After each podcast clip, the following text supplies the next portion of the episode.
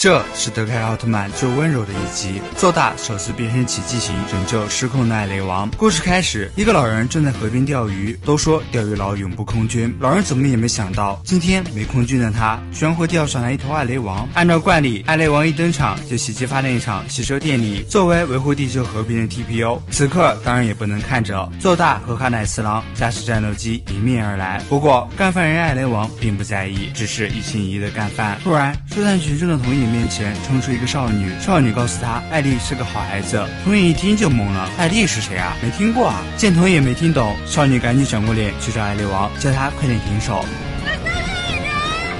原来艾丽就是艾雷王，可这时战斗的余波打碎了大楼，废墟坠落而来，差点砸到少女。童野见状，立刻上前将少女护在身下。然而等他适应过来，才发现眼前的少女竟然不是人。好巧不巧的是，一块石头在此刻使出了眩晕魔法，在老婆被眩晕的时候，艾雷王也攻速润了。从昏迷中醒来，童爷已经来到了少女的房间内。少女告诉童野，她是皮特星人，原本正在进行星际旅行，没想到飞船出了故障，因此在一年前停留在地。地球等待救援，但万万没想到，那时候斯菲亚偷袭了这里，并把地球封锁。从此，她就变成了无家可归的少女，只能在地球上生存，平日里靠看照片排解寂寞。好在旅行的时候，她还带了宠物艾丽，这也成为了她身在他乡的唯一慰藉。每天她打完工后，就会用多余的钱买些电池喂它。可惜喂得太快，艾丽很快就长大了。